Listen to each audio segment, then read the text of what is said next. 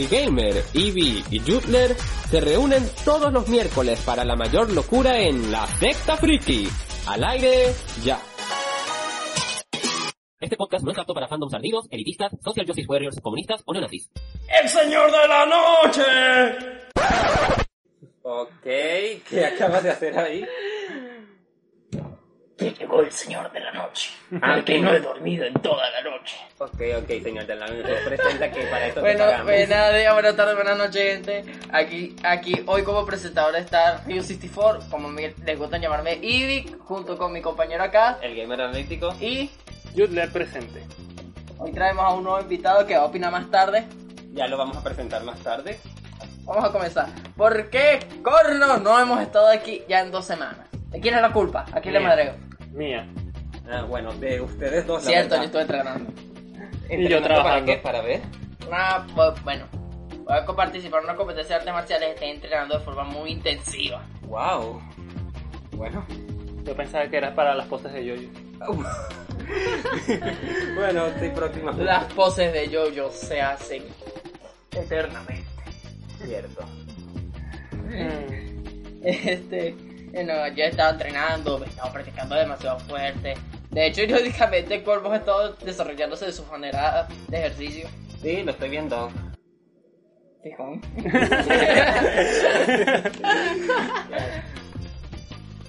Ay, Pero claro. sí, sí, de verdad, se nota que estás entrenando mucho y bueno, te Ah. deseamos suerte y bueno, Gracias. Hitler sé que, bueno, tenía Trabajo. un, día, tenía un día libre, luego se lo cambiaron, le dio ansiedad, no sé qué, qué fue lo que pasó. Bueno, ya explicaron por mí, no tengo que explicar. Todo, se, todo se resume en. Todo se resume en. Epa, trabaja para nosotros. Este día que supone que es libre, te pagamos más. Básicamente. Bueno, El dinero lo puede todo. cierto, cierto. ¡Estúpido y sexual dinero! Sí, la. Pero sí, eso, por eso fue que no estuvimos ausentes. Ay, otra cosa, ya tengo 23 años. Mi cumpleaños, todo salió. Todo fue muy bien, todo. Bueno, vamos, a, vamos a ver si en cierto evento que vamos a comentar la semana que viene te lo celebramos bien. Claro, claro, así como celebramos el tuyo. Sí. Sí, así que bueno. Pero, conchale, antes de ir al tema principal, tú tienes algo que decir de algo muy chimbo que pasó, la verdad. Bueno. Ok, hace relativamente poco hubo una convención llamada Game Comic Art en Caracas, Venezuela. Se trajo muchos invitados cosplayers, se trajo a la actriz de voz de Garnet, que es venezolana. Se estuvieron cobrando a las personas que quisieran entrar. La convención fue... mm, por teléfono, perdón. fue... uh, eh, 2-2, ni tan bien ni tan mal. Pero ¿qué pasa? Cuando ya había que retirar, le dijeron a la actriz de voz de Garnet que te pagamos después, al igual que a, a varios de los cumpleaños que invitaron. ¿Qué pasó? Que pasaron los días, pasaron las semanas, pasó el mes y aún no ven ese cheque, aún no llega esa paga. Relambe, mamá huevos. Sí, fue un peo muy grande, la verdad. O sea, o sea, ya si vamos a hacer ese tipo de eventos, hay que hacerse de forma profesional, ¿saben? Saber cómo administrar el dinero que tienes que, tienes que entregar, cómo, ver, aunque sea cómo se le paga a los invitados, ya sea de tu bolsillo o de, o de lo que tienes que traer, traer mejores stands, o sea, no ese tipo de stands, fan de yoyos. o sea, o sea, pero stands de, ya sea de, iba a comida, tipo hombre. Bueno, la comida también Sí, vale. o sea, bueno, Sí, comida, obviamente. ropa, chapitas, o sea, de cómics, o sea, traer mejores stands de los- para el evento, y así, no un, no una vaina hecha por las prisas, por así decirlo. Sí, bueno, eh, yo fui quien me enteró. Yo me enteré por Instagram porque todo el mundo hablando. O sea, no mencionaron el evento, pero mencionaron concha. y Algo pasó en Caracas y todo eso. Luego, bueno, dos días después, David Delgado dijo el nombre. Y bueno, yo me puse en Twitter, que es el lugar en donde la gente más se queja, y me investigué. Y ahí averigüé. Y ahí averigüé lo que pasó. Había un grupo de niños bailarines que tampoco les pagaron. Para aclarar. No mames. Sí, es cierto. Y bueno, eh, y me acuerdo que dijeron de que uno de los organizadores dijo, no, nosotros te pagamos después, después de que nos paguen por las entradas y todo eso, es que te vamos a pagar. Y yo tipo, con tu madre, así no se hacen las vainas. O sea, yo no soy organizador de ventas. Exacto, pues, o se sea, hace. Se tiene que pagar primero. Y si no se puede, tienes que averiguar cómo sacar dinero para pagar. Y bueno, de verdad muy triste la verdad. Y bueno, muy curioso porque... Y aparte que no se toman en serio esos trabajos, o sea, bailarines, cosplayers, la actriz de voz. O sea, esto es una actuación, o sea, esto es un trabajo. Ellos están Es un trabajo, están, vendiendo están, un producto. exacto, están vendiendo un producto, están trayendo, están brindándole algo a la gente. Y no se les está pagando por ello, no se les está dando el reconocimiento que merecen. Sí, muy triste la verdad. Y bueno, lo único que sé es que ya fueron a la fiscalía por, porque bueno, aunque de verdad yo dudo que vaya a llegar a algo porque curiosamente ese evento fue cubierto por el canal del Estado de Venezuela. que es Algo me dice que ese evento fue hecho por socialistas. Sí, muy curioso la verdad. O sea, socialistas otakus, ¿quién no diría? Ahora que, ahora que falta otakus en las novelas venezolanas, como en La Rosa de Guadalupe o la novela peruana. Ya, la Rosa de Guadalupe venezolana. Por eso. O sea, me refiero aún más. Ah, bueno.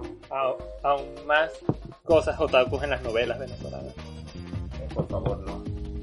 Pero bueno. Por favor, no. No. Pero bueno. No. ¿Qué Sí. falta? Sí, pero bueno. Ya, ya, ya me está trayendo memorias de Vietnam cuando mi mamá me puso a ver ese capítulo de los otakus. Menos mal yo no veo, nunca vi La Rosa de Guadalupe, mis padres nunca lo vieron, pero bueno. O como el Tanjiro peruano. ¿Qué?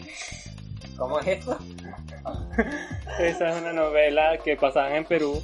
No me acuerdo el nombre, creo que es en mi barrio o algo parecido.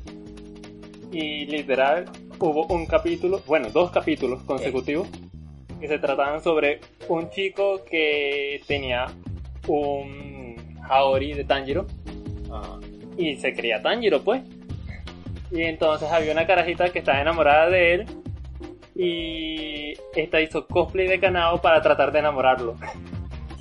Y se volvió un despelote porque había dos chicas disfrazadas de Kanao.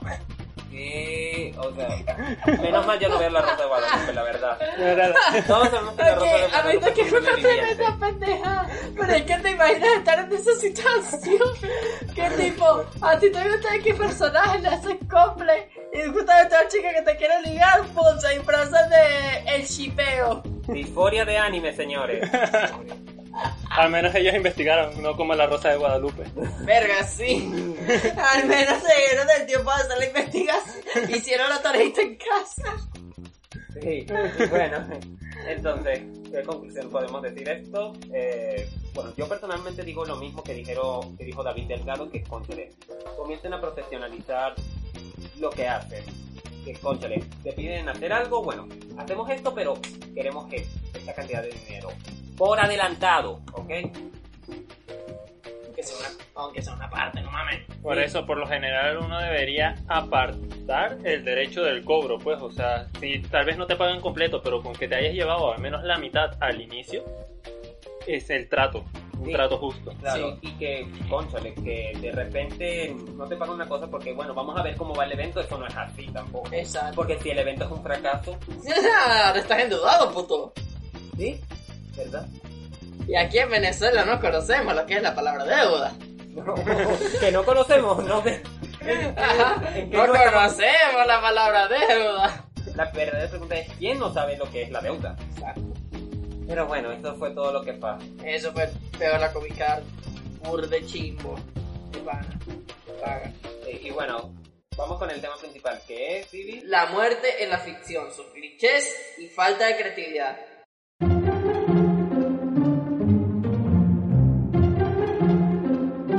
Bueno, en esta parte procedo a... Ah. Insertar hoja moviéndose. no, no tengo hoja para hacer chiste. Insertamos A. Insert- insertamos a nuestro invitado de hoy, Di. Mucho gusto, soy D. Este, soy un amigo de Ryu, para ser exactos, que fue invitado aquí simplemente para hablar de este tema, que se nos ocurrió simplemente hablando por la muerte de cierto personaje que lamentablemente pues, fue resucitado, no por el hate al personaje, sino por bienes narrativos, por decirlo de esta manera. Ok, me van a explicar. Para si no entiende la indirecta, es el güey que hace bu. La rubia gritona. Gina, el personaje. Sí, pero no adelantemos esto. Al que le tuvieron que tapar el hocico en una competencia porque no podía cagarla más. Cónchale, sí me acuerdo. Pero bueno, vamos por partes, Hibi. Ok. Vamos Primero- a mencionar primero los clichés más repetidos, o sea, los que más ocurren en la ficción. Y aquí es donde yo procedo a decir, Dragon Ball tiene toda la puta culpa. Ok. Yo solamente vi Z, la. Ese, ese, ese O sea, no tengo que ver los otros para Ese- No, Bueno, con todo va, la- las resurrecciones de Kri- Krillin se suman con, con el viejo y Z. Bueno, sí, eso es verdad. corta. El original, bueno, creo que Rama revivió una vez y bueno, el abuelo de Goku también. Y bueno, Chavos también pero resucitó no, una re- vez. no revivió como tal, solo lo trajeron del mundo de los muertos. Lógica que volvieron a usar para la saga Majin Buu. Cabe recordar. O sea, la primera sería Resurrección. No, la primera, se- no tanto la primera, porque es a partir de Z donde se empieza a usar eso. Del método de resurrección. O sea, en este, ¿cuál sería? en este momento. Bueno, el cliché sería, en el que le culpo enteramente la eh, a Dragon Ball, es que la muerte ya no... Que Eso, la, no, eso se edita, no que la muerte ya no tiene importancia. Atentamente, el que se acaba de morir. Bueno, El pájaro que se acaba, que iba a volar y bueno, de repente se cayó. bueno. Eh, no funciona. Este tema de que la muerte actualmente ha perdido en los medios, normalmente todo impacto, viene a partir precisamente, como dijo mi amigo Ryu, de las resurrecciones constantes o la pérdida de miedo por estas falsas muertes inclusive. Eh, aquí viene por ese inicio de nuestro tema que hablamos antes de empezar este podcast, que fue precisamente la resurrección de la rubia de Bakugo, Boku no Hero. Ya, ya no lo enmascaremos, ya. Ya no lo De enmascaremos. Bakugo. Sí. Igual debíamos poner un spoiler alert, pero. Eh, mejor dicho, este podcast hablando de la muerte en la ficción debería tener un spoiler alert enorme desde el ¿Para qué? principio. Hicieron el spoiler. Y eso ya- bueno, mejor dicho, ya Bueno. todo internet hizo el spoiler. Porque Sí, eso pero- Exacto. todo Facebook. Pero bueno, vamos a hablar tal vez de otras muertes que tengan sus spoilers. Exacto, pero igual, exacto, pues, o sea, ya esto tiene, esto, ya de por sí el nombre te dice que tiene spoiler. exacto. Y me salió un verso sin esfuerzo. Pero bueno, este, ese fue, mi Palabra bolsito, cierta. ese fue mi bolsito suicidándose. Este, pero bueno, eh, aquí viene porque lo de la rubia, llegamos tarde al tema inclusive. Eh, hablamos Bueno. de esto, Si llegamos más temprano, el, bien el hate iba a llegar. el hate iba a llegar. Este, no lo digo con todo hate, a pesar de que me caiga mal el personaje de Bakugo. Su resurrección no me afecta de manera negativa a mí, sino a la propia obra. Estaban en un momento de batalla, un momento de guerra, un momento en que podían haber matado a un personaje importante que afectara al público seriamente. Y técnicamente lo habían hecho. Lo habían hecho, lo habían logrado. El O sea, se había estremecido. La- O sea, mientras, mientras que nosotros celebrábamos que por fin se murió ese coño madre de mierda, ese es otro tema de los, la... fa- los fans, o bueno, los fans, se, estaban muy tristes porque se les había murido su personaje favorito. Eso es ¿Por cierto. más bien Sí, lo que es puro hate. De, no, de hecho, el, en, el ranking de, en el ranking de manga de Boku no Hero, el que siempre queda puesto número uno es Bakugo. Sí, Sí. Era muy importante para el fandom. No sabemos por qué a los japoneses les gusta, por qué a las morras les gusta. Yo puedo dar maltraten. respuesta. Yo puedo dar la respuesta. Tú puedes decirlo. Chips gays. Ships gays. Ships Sí. gays es la respuesta, pero estos son otro tema de narrativa que vamos Saludos, a ver. Sheila. Bueno, eso, este es otro tema de narrativa, que hablamos de la muerte en sí de los personajes. Por eso, el valor de la muerte, al menos en este punto, de Boku no Hero Academia. Ya se han muerto algunos personajes en el pasado. Pero no pasaban de personajes de pocas escenas o personajes de fanservice directamente. Midnight. Midnight. Y queremos a Midnight, pero lamentablemente, por Era ejemplo, relleno. era relleno, no es como nuestra querida... pero relleno rico. Eh, no es Miriko. Miriko podría, Mirico, podría Mirico ya considerarse... está sin brazo. La, la consideraba relleno rico hasta estos últimos momentos. Miricos pero- le queda un brazo, A ver. se quedó sin piernas. Y ahí está la mamacita peleando. Pero a esto es otro tema. Estamos hablando de la muerte. Sí, yo le iba a decir, esto es un podcast sobre la muerte, un podcast de Boku no Hero Academia. Pero, Pero es, precisamente- es, es el principio, es, lo- Esto- es el factor. Ajá. Aquí vengo con lo que iba a decir. Este. No afecta a mí pero afecta a la obra. Esto va a perder seriedad. Cualquier personaje que se muera a partir de ahora tal vez pierda incluso el impacto de su muerte porque evidentemente tal vez lo revivan de alguna manera, tal vez no muera realmente, tal vez simplemente sean falsas muertes que no vimos en cámara y resulta que están vivos.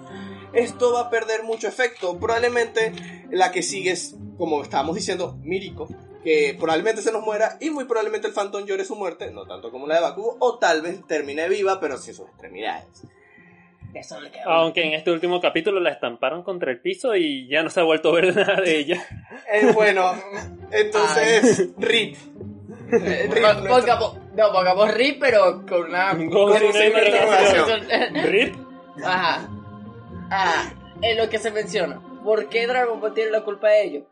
Porque fue el primero en empezar a esas resurrecciones en masa. O sea, recordemos la saga de, de los Saiyajin. Sí, esa misma. Ajá. Se, se murió Chaos, se murió Yamcha, se murió Tenshin Han, se murió Piccolo, una de las mejores escenas del anime ever. Sí. Se murió Goku. Se No, murió. no, ahí no había muerto. Estamos hablando de- Bueno, sí, se había muerto. se murió. Claro, Sí, se murió al principio, ¿verdad? Se se murió. murió al principio. Y a todos y a cada uno los revivieron eventualmente. A Goku para la llegada, para la llegada de Radi- de Nappa y de Vegeta. A Piccolo en la saga Sa- en la saga, a en la saga de Namek. Y después de la saga de Namek revivieron a los que faltaban. Y bueno, eso precisamente le quitó Y- impacto a varias muertes. Una de las que incluso pudo impactar a los fans del momento fue Chaos. Porque Chaos había dicho, no voy a revivir después de esta muerte, solo puedo una más. Y precisamente se ¡Allahu Akbar! Explota y esa muerte impactó a muchas personas en su En momento. su momento. Sí. Pero llegaron las esferas de Namek y se cagaron en todo el... Además de que también dentro de la lógica del mundo de Dragon Ball, la resurrección de Chaos no tiene sentido, porque si Freezer llegó hecho pedazos, el cuerpo de Chaos No, ya no recuerda existía. que utilizaron fueron las esferas de Namek, que son más poderosas. Son más no poder- utilizaron las de la Tierra, que tienen sus... O sea, las de Namek tienen sus limitantes también, pero no tantas como las de la Tierra. Bueno, irónicamente las de la Tierra son un poquito más poderosas en cuestión de resurrección. Pero este es otro tema. Sí. ¿cierto? Está mu- Pero el punto es que lo revivieron y a partir de ahí, cada que habría tremendo quilombo, Sherlock, haznos el paro y revive a la gente que murió. Sherlock, está bien, papi, ¿no tienes un deseo más, más difícil ahí? Que las bragas de Volma. Ay, ese para la serie, la serie corta hizo una broma de eso. Ajá. ¡Místico Y bueno, ahí empezó todo. A ver, ¿qué otro personaje que se nos haya morido y revivió? Ya Esto fuera ya de... es un tema general, pero diría las falsas muertes en Hollywood actualmente. No son muertes que resucitan, sino son muertes que, ¡oh! Murió y de repente, unas pocas escenas ya al final de la película, el personaje está vivo. Actualmente varias pelis de Disney animadas, por Sí. ejemplo. Kingdom Hearts. Kingdom. En el 2. Eso ya es también más anime, pero también cuenta. Kingdom Hearts tiene falsas muertes. Actualmente todo medio tiene falsas muertes, pero todo es un depende cómo lo hagas. Exacto. No es simplemente, oh, el personaje desapareció. No tienes que formar bien el momento para que la resurrección del personaje quede bien. Este, Falsa muerte, pues también No. tenemos en la, en de en misma cierto, serie de yoyos. quiero... en, la misma, eh, en la misma serie Yoyos está incluso bien hecho con la La, de... la falsa muerte de Abdul. No, la Sí. falsa muerte de las dos veces que se murió falsamente Joseph. También. Cónchale, sí, ¿verdad? Estas dos están bien hechas porque están en un en benefician a la trama, tienen un componente medio cómico, se explica por qué se considera una, ma- una falsa muerte. O sea, fuck, se cayó, cayó de un puto meteorito y fue por, y todo el mundo muerto porque cierta huevona olvidó mandar la carta correcta. O sí. Nuestro querido Abdul que nosotros muerto, está muerto, no ha vuelto a aparecer. Este señor ah, es el padre de Abdul. Yes, I am. ¿Por qué no le dijeron? ¿Por qué no nos dijeron? Porque Porque cierto huevón que queremos mucho hubiera divulgado. el único francés que me cae bien. Polnareff. francés Polnareff. Lo siento si un francés está viendo este, me caes bien, cálmate. Pero bueno, este... esos, son, esos son falsas muertes que han sucedido, Que que causan impacto y están bien hechas. Ajá, es que la, pero es que, exacto, están bien hechas. O sea, hay que saber cómo formularla. O también hay que saber cómo formular una buena muerte. Ahorita aprovechando que mencionaste Final Fantasy VII, la muerte de Tifa. En el juego, ajá, dentro del gameplay, se te muere el personaje. Es Aerith. Eh, Aerith. Ah, Eris, Eris es la vaina, yo qué No, Tifa. ¿qué me pasa? En No el juego juego, hasta yo sé eso. en el juego se te pueden morir, se te pueden morir los personajes, pero puedes utilizar la pluma, ok. Eso se debería y son ese lugar narrativo, pero eso es otra cosa. Pero luego llega cierta escena en la que Aerys está prácticamente a salvo. Y luego llega un pinche Sephiroth salvaje del cielo y la Un, tasajea. al- un albino volador con katana. y apuñala a la waifu justo en el pecho. O sea, la muerte tiene su momento, tiene su impacto, tiene su cambio en los personajes, porque ves que Cloud la sufre. eh, mejor dicho, en el propio juego hay un antes y después de la muerte de Aerith. Y precisamente incluso se ve en el gameplay, perdiendo el healer del grupo. Perdiendo el healer principal del grupo. Hasta en la jugabilidad se ve afectada esta falta del personaje. Y se siente incluso en probablemente un fallo de programación, pero también una especie de guiño de estaba ahí pero no va a volver de obtener objetos que iban a ser de Aerith a futuro en el juego que no va a volver a usar porque se nos murió. Este, eso es una muerte muy bien llevada y no es una este que nos afectó a todos los que jugamos el juego y aún sigue afectando y no sabemos cómo vayan a tratar en el remaster, remake, eh, re, rebirth que están haciendo de todo. Final remake, déjalo así, remake, porque es un remake con todas las de la ley. Reinterpretación, me gusta más esta palabra. Reinterpretación que Sí. están haciendo. Ajá. Este, o Eh, sea, esa es un ejemplo de una muerte memorable. Y ahorita, hoy en día, ¿qué tenemos? eh, sucedería un momento exactamente igual, pero resucitaría el personaje dos minutos después, diciendo, eh, haciéndonos el susto del momento, pero no es la verdad. O sea, como, como el meme de el personaje que se había muerto hace una temporada y que hace una temporada después, ven, súbete, no hay tiempo de explicaciones. Básicamente, pero no, no, no, es que simplemente, por ejemplo, Aerith tuvo consecuencias. Estas consecuencias no existirían si ella hubiera revivido, o estas consecuencias hubieran sido para nada si ella hubiera revivido. Exacto, no, no había forma de revivirla, ni en gameplay ni en historia. O sea, decidieron respetar su muerte. A diferencia de. Este, este no es un ejemplo de un, eh, un personaje humano físico en una casa, realmente. Ustedes saben el encanto de Disney. Ustedes saben que se Yo destruye. la acabo de ver. Muy buena, verdad. es muy buena película, pero es verdad que la consecuencia principal que había sucedido, la destrucción de la casita y la pérdida de la magia, no se siente. Porque directamente sucede unas pocas escenas después. Un abrazo, un, per- un te perdoné, después de una de las escenas más fuertes, si vemos el contexto de Disney. Guerrilleros colombianos matando gente a machete. Literal. Este, después de una, uno pequeño, un poquito, arman la casa en menos de un día porque no pasa un día. Y literalmente todas las consecuencias sol- solucionadas. Todos tienen sus poderes de nuevo, la casa está armada. Y literalmente no hay consecuencias. No es una muerte de un personaje físico, no es una muerte de un personaje Físico, humano. pero es una, Es una muerte de problemática que se resuelve unos minutos después. Básicamente. ¿Ustedes tienen ejemplos de muertes que ustedes digan no se sintió porque lo, lo revivieron o literalmente no hubo consecuencias por su muerte? Veamos, veamos, veamos, veamos, veamos.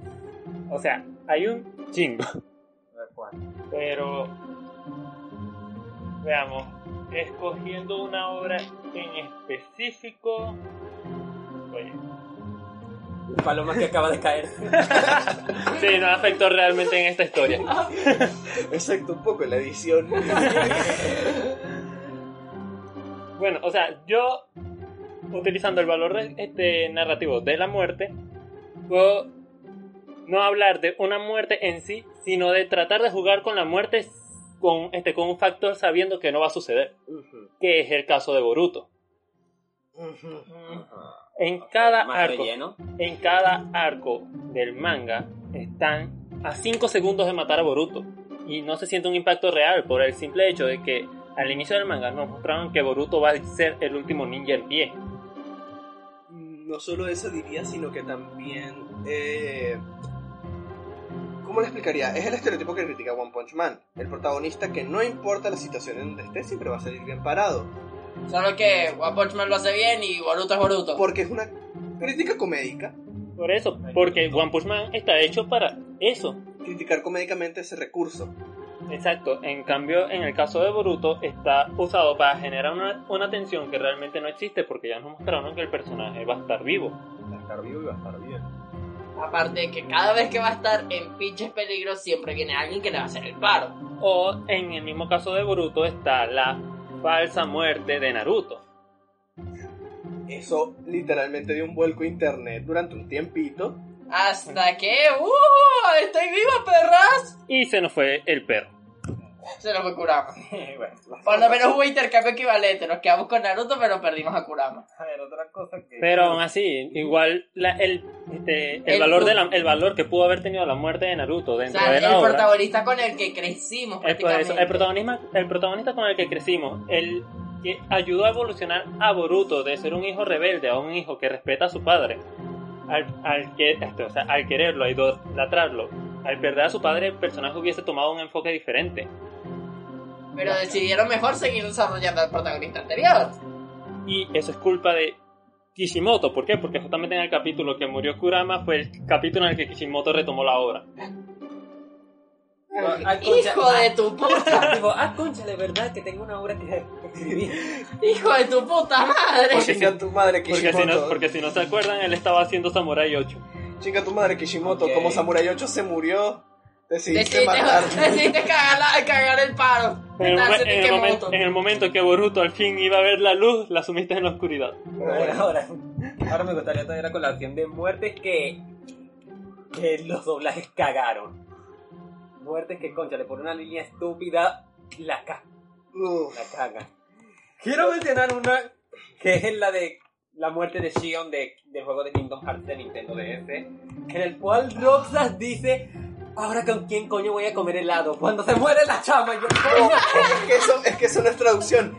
Eso es el diálogo que escribió Nomura. Sí, pero concha, el, el diálogo en japonés es distinto en comparación al que, coño, en, en inglés. Es muy similar. Este Tetsuya Nomura escribiendo. Sí, pero es que, concha, si una persona no sabe el contexto, cualquiera lo ve y no dice que coño. que voy a comer helado. ¿Qué dijo?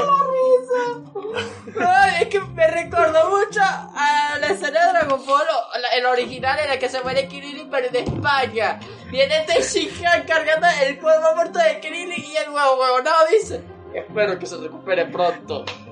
Espera que se recupere pronto. A huevonado, no está viendo que no le late el corazón de por repetir una patada en el cuello. Sí, es que, concha, eso, eso es de risa para la Los doblajes, los doblajes pueden arruinar momentos dramáticos. Esto no es doblaje de español latino, muy probablemente no mucha gente lo ha escuchado, pero el doblaje portugués de Dragon Ball es horrible. Y por ejemplo, cuando se está muriendo Vegeta en Namek, que no se muere al fin y al cabo, bueno, solo digamos que no puedes escuchar eso con tus padres. Único, yo yo me imagino los de portugués prohibiendo esa vaina porque estaban pensando que estaba viendo una porno. ¿Qué? Es horrible. Cuando Ah, bueno, puedan, escúchenlo. Este, solo por la risa. Mi sueño húmedo ir a una fiesta, quitar el speaker y poner esa escena. El doblaje portugués de Vegeta muriéndose. Es buenísimo. Ay, Dios. Coño, pero cuesta después de terminar Ok, esto. Sí. ok. También Ok, puede- ya también se es- mencionaron muertes que tuvieron impacto, ya se mencionaron muertes que no tuvieron impacto, y ya se, y ya se mencionaron muertes que cago el doblaje. Así que vamos a mencionar lo que serían los clichés más repetidos y Ya, ya me ya de lo que acabo de decir, Bueno. ese Pero pendejo. tal vez sí, no se nos Sí, faltó podría- alguno. Una muerte que nos haya marcado es lo que seguiría. Uf, bueno, hay varias. Y voy a, a todos aquí no han visto Fullmetal Alchemist Brotherhood. ¿no? Eh, aún Sí. no Sí. está en mi lista, la voy a No, Sí. no, spoilers, no, no puedo mencionar esta muerte, pero. Pero, sí, menciona la Tápate los oídos, por favor, Ah. algo. Esios. Ah, claro, No puedo. claro. Ya, ya puedes. Ajá. La muerte de este personaje alteró la serie, alteró un personaje, nos afectó a nosotros y No, literalmente nos manipuló emocionalmente con un diálogo de una niña. y encima movió la trama para que se alargara de una forma bastante inteligente y habilidosa, irónicamente. Y curiosamente también forma parte de un cliché. Que es Presentar Para la X- familia a la familia de- de, X personaje para luego matarlo unos segundos después. Conchale, verdad, eso no. Ese es un estereotipo. Pero sigamos con muertes que nos impactaron ahora, algo más individual de cada uno. Yo soy una persona estúpidamente sentimental. Y cuando juego videojuegos me pasa bastante. Me pasa bastante con la saga Tales de RPG, pero me pasó sobre todo con un personaje, precisamente el que iba a mencionar. Zack de Final Fantasy VII, Crisis of Course, y aparece ligeramente en el 7. A mí me afectó su muerte, que jode. El doblaje del juego en inglés ese es, es genial y uno no puede ver la escena sin que salgan lágrimas. Es una muerte que afecta a futuro en todo su mundo y literalmente es un personaje con el que te encariñas y literalmente yo quedé llorando al menos unos 10 minutos después de haber jugado el juego. Es una muerte que me afectó muy personalmente y hasta, aunque lo estén reviviendo, eh, lo que está haciendo ahorita de Final Fantasy VII, su justificación está más o menos en cambios universales que afectaron en su muerte, en su destino. Así que más o menos La de está Jason Todd, prácticamente.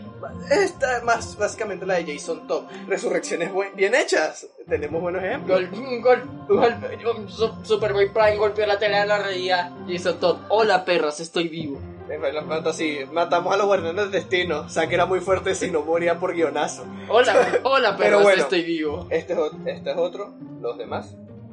Yo tengo varias, así que. Nada, menciona tú primero. Ok, voy bueno. a finalizar yo. A ver, voy a mencionar. Bueno, lo único bueno que hizo Sao fue la muerte de Yuki. Sí. Fue lo único bueno que hizo. Eres un mamá verga por sacar esa muerte. Qué de pana, conchale. Dios mío, es, es- esa es la mejor saga que ha hecho Sao hasta ahorita. Change My Mind. Es Es una, la única buena, la verdad. o sea, es, es la más Depende de los gustos. Cierto, cierto. Pero es Ah. la más sentimental que han Sí, hecho por- y la que más arregla cierto Ah, bueno, personaje que había sido casi, casi, pero la El- primera parte de La- Alicization. no, la va- el valor narrativo de Alicization es un tema a discutir aparte. Sí. Pero eh, la muerte de Yuki, a pesar de que yo soy un hater de Sao con- eh, Bienvenido al declarado. club. Sí. Bienvenido al club. Lo siento, bro. Sé que te No, no, o sea, yo literal veo Sao por fanatismo. Es el- la cosa de que odio, pero me gusta. Exacto. En la muerte de bueno. Yuki es una cosa que cambia la serie a futuro, es una cosa que afecta y personalmente pienso que la versión de Average es mucho mejor. Chase my mind. Ya va, ya, ya, ya, ya está la versión de, de, esa- de esa escena. Hay una ver Sao Average está completo. Conchale al fin. Bueno, ya sé que me voy a poner a ver eso. Bueno, Bichi, traduz, dóblalo. bueno, al menos una muerte que me impactó a mí. No puedo decir que a valor sentimental, pero se notaba la diferencia después de la ausencia del personaje. Para el que haya jugado Chrono Trigger, sabe, sabe que el ¿Hasta qué mismo pro-? ¿Mm? ¿Hasta qué punto? hasta más allá de la mitad del juego. Ryo está sufriendo. Conchale. Ah. Que hable, que hable. Bueno, ustedes, este, si alguno ha jugado Chrono Trigger, sabe que en cierto punto Chrono muere. Haciendo que Uy. el juego cambie radicalmente, en el que puedes ya obtener los distintos finales. Este, pero cambia significativamente porque el personaje más fuerte de todo el juego, el que se El está protagonista. el protagonista, Con el que, el con el el que que te- estamos entendiendo toda la por historia. eso el que, te, el que te el que te eh, el que vino y hizo que derrotaras a todos los bosses ya no está. Exacto. Y esa, esa muerte te impacta, te, te da, porque eres tú prácticamente. Cla- Claro, o sea, está- eres tú. Tú nunca pensaste que ibas a morir. Esto lleva otro tema interesante, la muerte del prota. Pero continuemos con los Sí, demás. a ver. Sí. Bueno. Esta, eh, llegando a muerte de protagonistas otra vez, quiero mencionar la muerte de Spike de Cowboy Vivo. La escena de por sí de la pelea entre Spike y Vicious es una de las más intensas que ha traído el anime en general. En Eh, términos emocionales. es, eh, tanto en términos emocionales, narrativos y de acción. En ningún momento sientes que, que se te para el corazón. O sea, el pobre Spike luchando contra el Vicious siendo ya bastante dañado por tantas balas que ha recibido. Vicious con la fuerza y la estrategia que lo define y su crueldad. Y cuando los dos están frente a frente, uno lo tasajea y el otro lo termina con una bala. Es brutal. Y no solo eso, el planteamiento previo. Todo el capítulo, mira, ya un capítulo anterior, ya, ya dos, no, dos capítulos anteriores ya nos estaban metiendo melancolía con See You in the Space Call Girl, que fue cuando se nos fueron varios miembros de la tripulación, de manera no mala, sino No, sino que... siguieron otro camino. un- exacto. Pero ya empezaba a tener, sentirse esta Sí, tristeza. exacto, ya conocíamos un poquito más de- del pasado de Spike, ya se nos había ido Ed y Five Valentine se había ido a su lado. Y, pero después llega Real Folka Blues parte 1 y parte 2. Real Folka Blues parte 1 es simplemente es planteamiento puro. Por fin nos cuentan todo el pasado de Spike. Por fin nos cuentan todo lo que estábamos esperando. Por fin nos cuentan quién es Julia, maldita sea. Dios mío, Eh, que la- el pasado... Y al capítulo siguiente nos las matan en la primera escena y ya había un muerto que nos había dolido hasta cierto punto porque lo leía Spike. Pero el resto del capítulo ya era Spike queriéndose morir. Exacto, él, él ya no, él ya no quería vivir, él ya no quería seguir, pero Ya. tenía algo que terminar. Ya va. Y después nos ponen una, un cover de Real Folk Blues llamado See in the Space, Cowboy, eh, que nos lleva justamente a la finalización del capítulo, que es la muerte de Spike, que no nos, Camina- no nos confirman realmente si muere o no, pero, Pero, es que la, la escena lo dejan claro. bajando por las escaleras todo dañado, viendo hacia el frente de la cámara, Y solo con un... ah, bang, bang, cae al suelo. No, no, no, no, tenemos que hacerlo bien. Bang. Cae al suelo sangrando. Y Ya. el capítulo cierra con un simple texto diciéndote, See you next time, Space Cowboy. Buenísimo. Si Esa no fuera muerte. porque Dross lo mencionó, bueno. Sí. Pero eso, es una muerte muy impactante. Y estas son muertes importantes para nosotros. Eh, Dejen en los comentarios. Las suyas. las suyas, si pueden. Este, no sé si alguien quiere mencionar una muerte más de otro personaje. Cónchale, Yo creo que esto una, pero no no. creo que les causará tanto, pero me acordé de esto ya que me puse a leer los libros de la saga y la muerte de Sirius, Sirius Black, Sirius Black Sí, en los libros es En los libros es bastante bastante... es mucho mejor. Pero Bastante. En la película le quitó demasiado impacto. Fue... sí. ¡Piu! Y se vuelve humo. hasta el juego lo hizo mejor. Hasta el juego lo hizo. Hasta el juego lo hizo Eso no, mejor. no fue tan divertido. Pero bueno, No, y lo peor es que yo lo jugué al completo, al 100% en mi niñez. yo lo quería jugar a mi niñez, pero, pero bueno. Agradecido con el de arriba, ¿viste? O sea, agradecido con el de arriba. Gracias. Este. Oh, esta me dolió bastante a mí. Violet Evergarden es un mar de lágrimas cada capítulo a su manera y cada quien toca. Cada, No, tengo miedo de ver Violet Evergarden solo por... Yo tampoco lo he visto. Capítulo 9. ¿Fue capítulo 9 o capítulo.? No, era cap- Era uno de esos capítulos. Bueno, el capítulo de la madre y la niña. Ya podríamos empezar ahí por lo, lo- lo que se viene feo. Claro. Ma- eh, temas materna, materno-paterno-filiales con hijos. Ok. ¿Qué pasa aquí? Mandan a nuestro protagonista a escribir 50 cartas y no sabemos por qué. Solo sabemos que es una madre que está enferma con su hija. Después de que Violet escribe sus 50 cartas, se va y nos hacen un flash, for- flash forward al futuro. La madre había muerto por su enfermedad y es el cumpleaños de la niña que le llega una carta de su madre la primera carta que escribe Violet de eso. 50 cartas para la niña de ella futuro y ves un, un seguimiento de cómo literalmente la mamá escribió cartas para cada año. eh, intentando orientar a su hija, intentando seguir en contacto con ella. Y cómo ve cómo la hija, pues, aprecia estas cartas y, ca- y va con su vida, siguiendo con su vida, mientras tiene estas 50 cartas a futuro que duele, quema el alma cada minuto de ese, de ese flash forward. Que solo escuchar eso ya me está. Sí, eh, eh, duele, duele con simplemente escucharlo. Y cuando llegas la reacción de Violet también. Y es una muerte, sí, y eh, también es una escena triste, así que afectó mucho a mi persona. Así que encaja en este podcast. O sea, yo no puedo decir que exactamente es una muerte porque el personaje ya estaba muerto. Pero es una muerte que afecta. Pero la situación y técnicamente muerte del personaje vendría siendo el final de Anohana. No la he visto. Estás haciendo muy buen favor el no verla.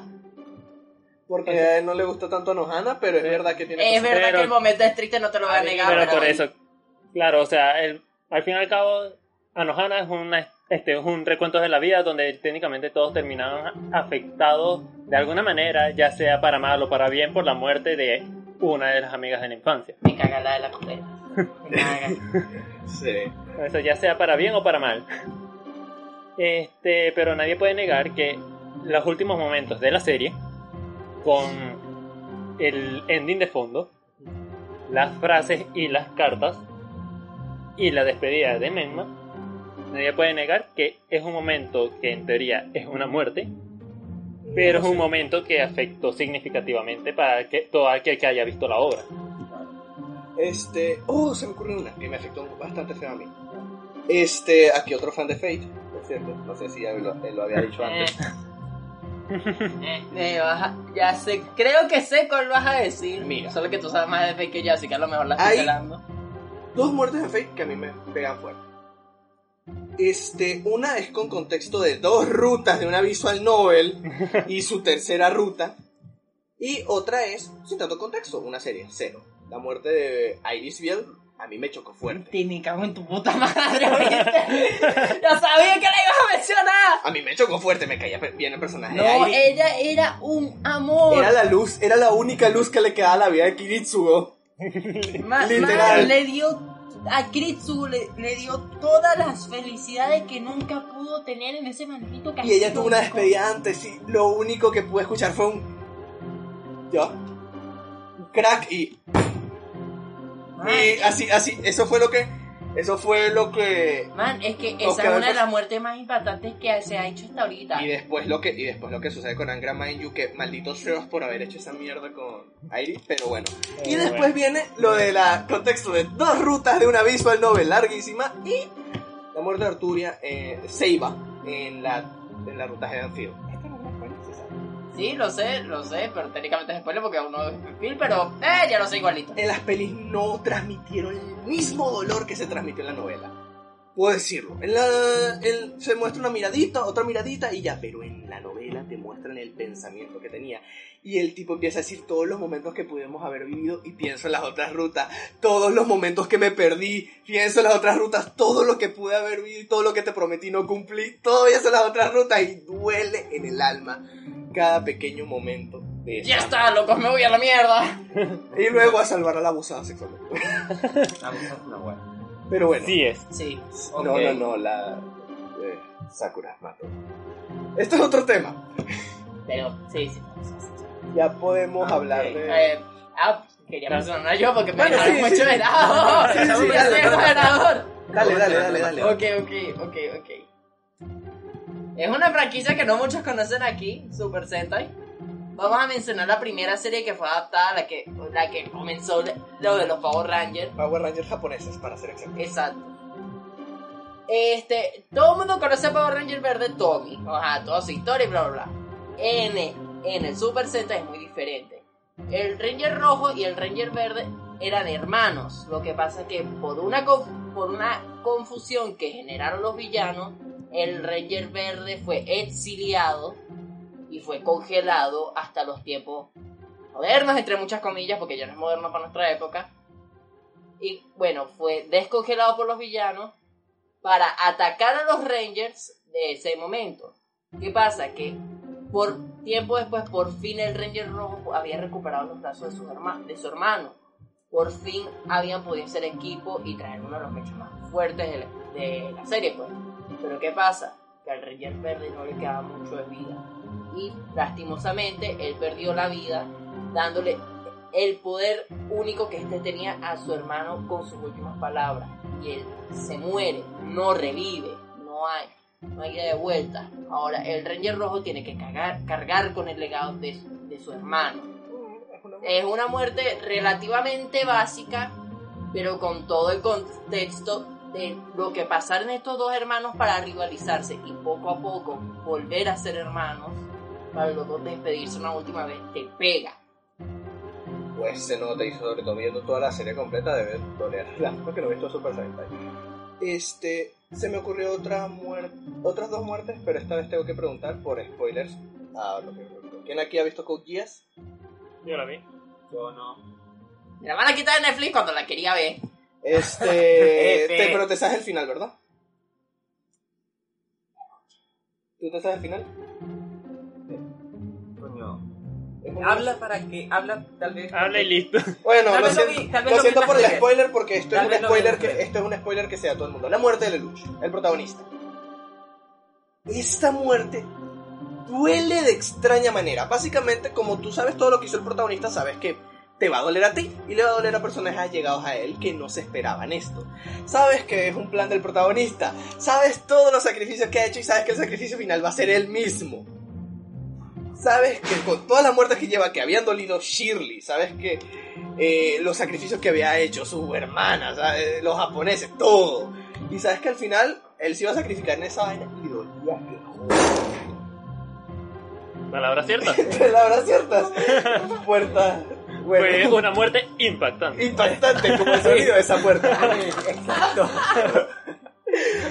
Y duele, y, un- y ese es el final de la serie. Te dan un pequeño epílogo de cómo fue después, pero Ahora, y te paso final de la serie. final de la serie, ese fue el final. Le lucha apuñalado, mirando cómo el todo el mundo lo odiaba y uno sabiendo lo que hizo. Es genial cómo está ejecutado el momento y con un soundtrack express. Es genial. Gracias al Zero no Requiem. Pero bueno. Y la otra, ¿alguien ha visto Gundam Iron Blood Orphans? Él sí. Mira, como fans de las series de mechas que soy y como he contaminado a nuestro amigo Ryu, Ah, entonces fui. Eh, fue- fui, el fui que yo. te contaminó. Sí. Eh, las series mechas son comunes las muertes. Iba a mencionar TTGL, cosas, pero no quiero que muchos se hagan más spoilers aquí. Tengen Topa, eh, Yo- Evangelion. Justamente yo había pensado en Tekken Topa, Sí. por- con literal todas, tan solo todas. Pero justo una al principio de la serie que uno no se espera nada, impacta y cambia el personaje. Por eso, la, del pri- la primera y la última. Literal. Y, pero aquí vengo con Gundam Iron Blood Orphans, que es una serie que Ryu y yo, eh, no, no. A ver, yo se la porque tiene varias de. Ajá, tiene varias. Tiene varias y bastantes. Yo la llamaría La muerte de Tekadan. Porque son bastantes y muy seguidas justo al final de la serie. Es algo muy común en las series de Gundam. Justo al final te empiezan a matar personajes. Comenzando con nuestro queridísimo Orga Itsuka. No, viene desde antes, con Shino Aburame. Ah, bueno, Koishino. No, Shino Aburame no, es, Shino, es solo Shino. Literalmente ese Chino. tipo. Sí, sí, sí. No, en la primera serie nos habían hecho un baile de que se murieron una falsa muerte. Me, medio bien sí, medio, medio, ve, pero bait al fin y al cabo. Es un bait que nos mataron unos personajes, pero después empieza a irse toda la mierda. En la segunda temporada. Y literalmente cuando está terminando, está en los últimos capítulos, nos matan a un personaje muy querido, nuestro Aneki Nace, junto con su esposa, su tripulación de mujeres se fue de ahí. Después nos matan a otra querida que se está enamorando de uno de, uno de los De una. Y, no de la- una forma bastante cortante y te duele. y te duele porque mucha gente se quejó que, ay, fue una manera de morir súper estúpida. Pero no. Fue causada por una mafia. O sea, Es una muerte estilo mafia. Una persona en una tienda viendo una cosa y de repente un tipo sale con pistola de fuera de la tienda y le dispara a la vitrina. Es una muerte muy mafiosa, una muerte muy de narcos. Una... Eh, y bueno, es que era y mafioso. duele. Y duele. Y eso causa un pequeño conflicto en la serie. causa un pequeño conflicto que por suerte se soluciona muy satisfactoriamente. Ah, Sí. qué bueno. Este. Luego llegan los finales de la serie. Shino, siendo la única esperanza que teníamos para ganar, por un pequeño altercado que sucede en los campos de batalla en la vida real, una desviación de cañón, falla. Falla un El tiro único muy tiro que- importante y este en su último Desesperación. momento, para evitar que para que ellos puedan escapar él ataca con sus dos huevardos Y se iba a inmolar y no lo logra. no lo logra tristemente muere de una forma bastante trágica Y le duele a todos los personajes. sobre todo del güey que está enamorado de él Inclusión no forzada, de paso. Muy buen personaje ese mecánico. exacto Este. Iba a decir. eh, también viene la. La muerte del resto de los miembros. Orgaitsuka, el líder. el líder del equipo protege Literalmente. a uno de los más jóvenes del grupo y lite- literal se sacrifica recibiendo varios tiros. Sí, Como por se un levanta. momento te hacen creer, Que está vivo, se levanta, pero camina, luego se cae. empieza a botar sangre de forma excesiva, avanza y Sí. cae para el suelo. Pero apuntando hacia el frente y sus gotas Ah. de sangre seguían avanzando. Exacto. de una manera súper simbólica y súper épica. Y después llega la muerte de nuestro verdadero, bueno, no, no, es- no nuestro verdadero protagonista, nuestro protagonista conductor de mecha. Ah, ok. Nuestro piloto. Y nuestro segundo piloto importante, eh, Gods Espacial, eh, eh, como me gusta llamarlo, los lectores de verso nos gusta llamarlo así, el Gods Espacial, pero Akihiro para los amigos. Ellos- Akihiro muere, muere súper satisfactoriamente porque se acuerdan del conflicto que dijimos, Sí. muere solucionando ese conflicto. tuvo su venganza. Ok. Encuentra, encuentra el tipo que Y literalmente Y dio le la orden, dio la orden y literalmente con una especie, aplasta. con una especie de tenazas. Si, si vamos a hablar de muertes satisfactorias para nosotros después, esta es Sí, gracias. Una muy aplastante. satisfactoria. Literalmente, Agarra una pinza unas tenazas que gigantesca. tiene su meca y literalmente... agarra la cabina del piloto y empieza a aplastarlo hasta que queda nada.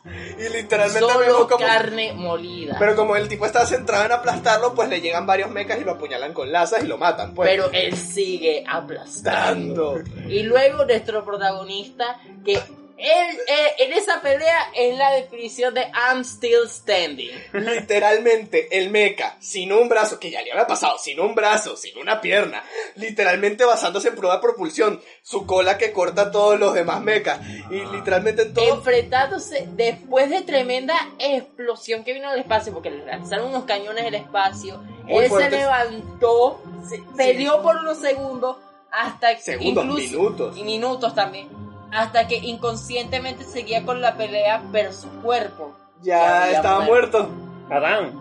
Ah, eh, podríamos mencionar varias muertes de Shumatsu no Valkyrie también aquí, son bastante buenas. Sí, pero eh, hablando demasiado. Ya Estamos alargando Sí, demasiado. Hoy, hoy somos la sexta versión resumen. Sí, Resumen de 48 horas será. Ok. No, resumen Vamos- de 10 vamos a series la- en 5 minutos. Vamos a la, a la siguiente parte. ok. ¿Alguna vez se alegraron por la muerte de un personaje? Y yo, Kengon the Night of Blood Orphans, lo acabamos de mencionar. Sí, ese bastardo que, bueno, carne molida. Este... Bueno, comencemos con los memes. ¡Woohoo! ¡Muriabaco! ah, verdad, lo revivieron. Sí, nos había gust- eh, a mí me había gustado su muerte simplemente porque como estaba hecho, le había dado su desarrollo, ok, pero murió. Coolmente. Lo odiaba también, así que me hizo feliz su muerte, pero Yo, de- dejé la serie en la tercera temporada y tengo que decirlo cuando vi la noticia yo. ah, no lo veo, pero coño, al fin. Este, ustedes tengan una muerte que les alegre más allá de la de Baku. Una muerte satisfactoria. Mm, La de. ¿Cómo era? Ya. Una. Una envidia. La de envidia. Envidia. Lujuria. Lujuria.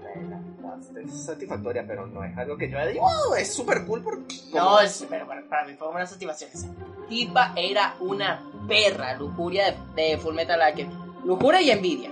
Envidia lo va a decir él porque. Exacto. Exacto, ya él lo mencionó, así que para respetar los puntos. Pero Lujuria era una perra. Había controlado a uno de los personajes que más se quería de, de la serie.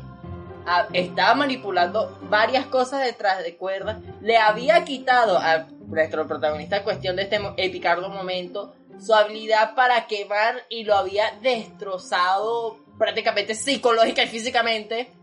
Que estaba a punto de matar al amor de su vida, entre comillas, porque ah, no confirmaron el chipeo, maldita sea. No, está confirmado, pero no se pueden casar. Bueno, es cierto. Este... Y luego llega Roy Mustang, el protagonista de nuestro momento. Ah, además que casi más está Alfonsito. Casi mata a Alfonsito. Eh, y con un círculo de transmutación hecho Con su sangre, empieza a quemarla viva, chasquido tras chasquido, destrozando la piedra filosofal que la potenciaba su cuerpo a regenerarse. Y el tipo seguía quemando hasta que el polvo se hizo polvo. Fue genial, no voy a negarlo. Y lo mismo, sería prácticamente lo mismo con Nvidia, solo que Nvidia termina con un- una muerte distinta, básicamente siendo más un suicidio. Pero, este. Otra que podría mencionar yo, este es un videojuego que muchos narrativamente hablando no tiene mucho, pero es esta venganza satisfactoria.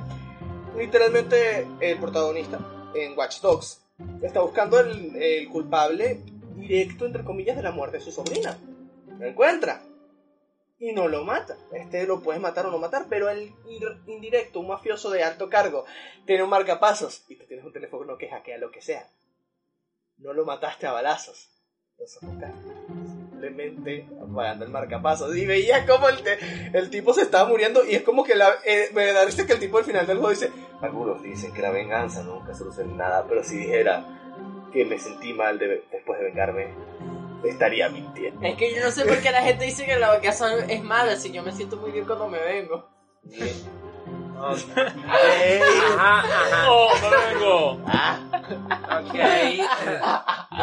Tenía que hacer el chiste, lo lamento. Ok, Ah, ¿tú tienes alguna que quieras mencionar? Muertes satisfactorias.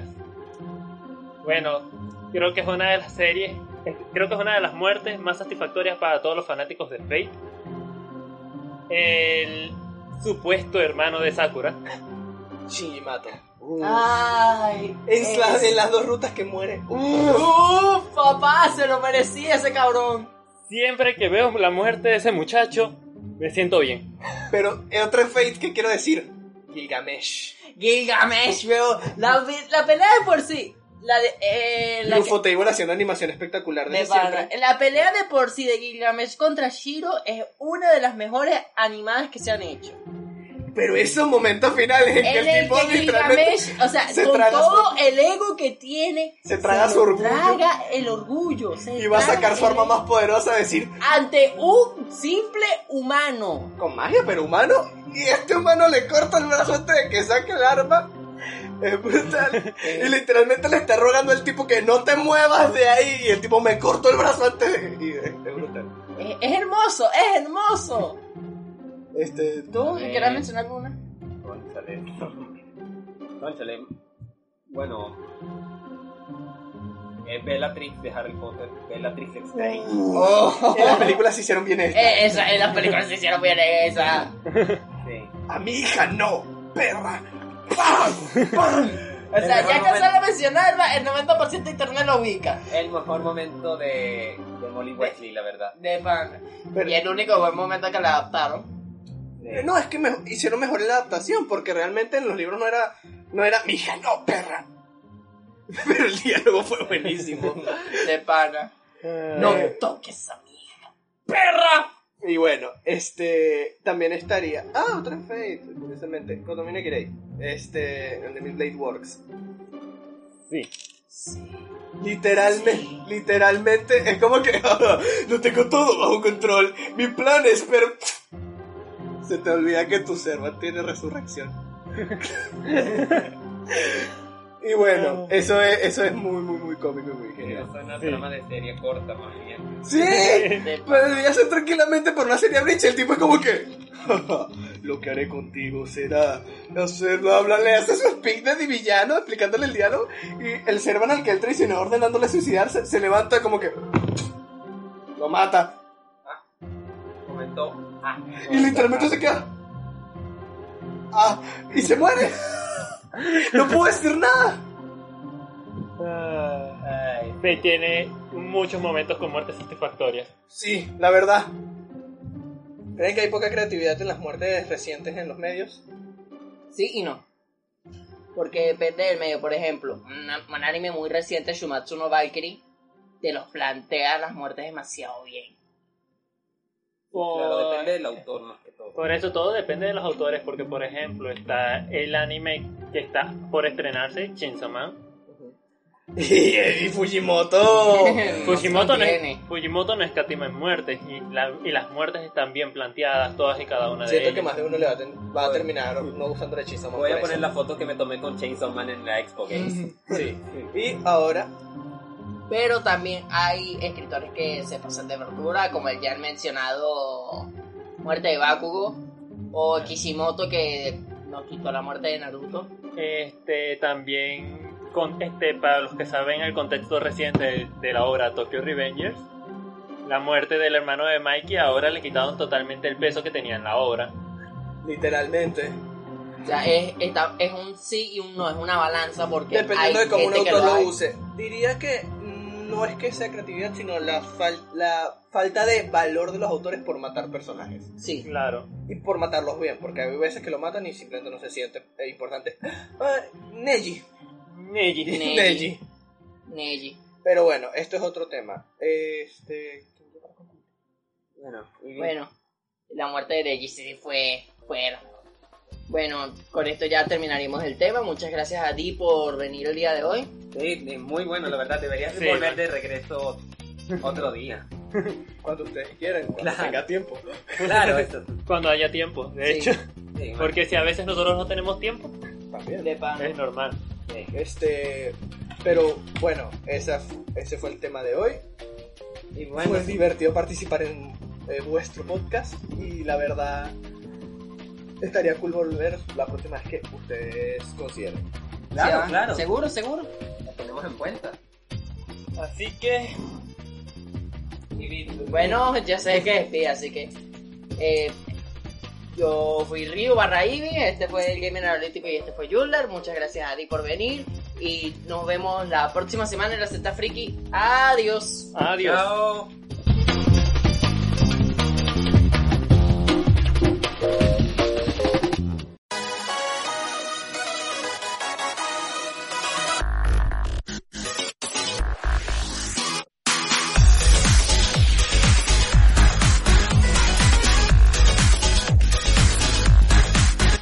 Llega este episodio de La Secta Friki. La próxima semana nos veremos con más diversión e información.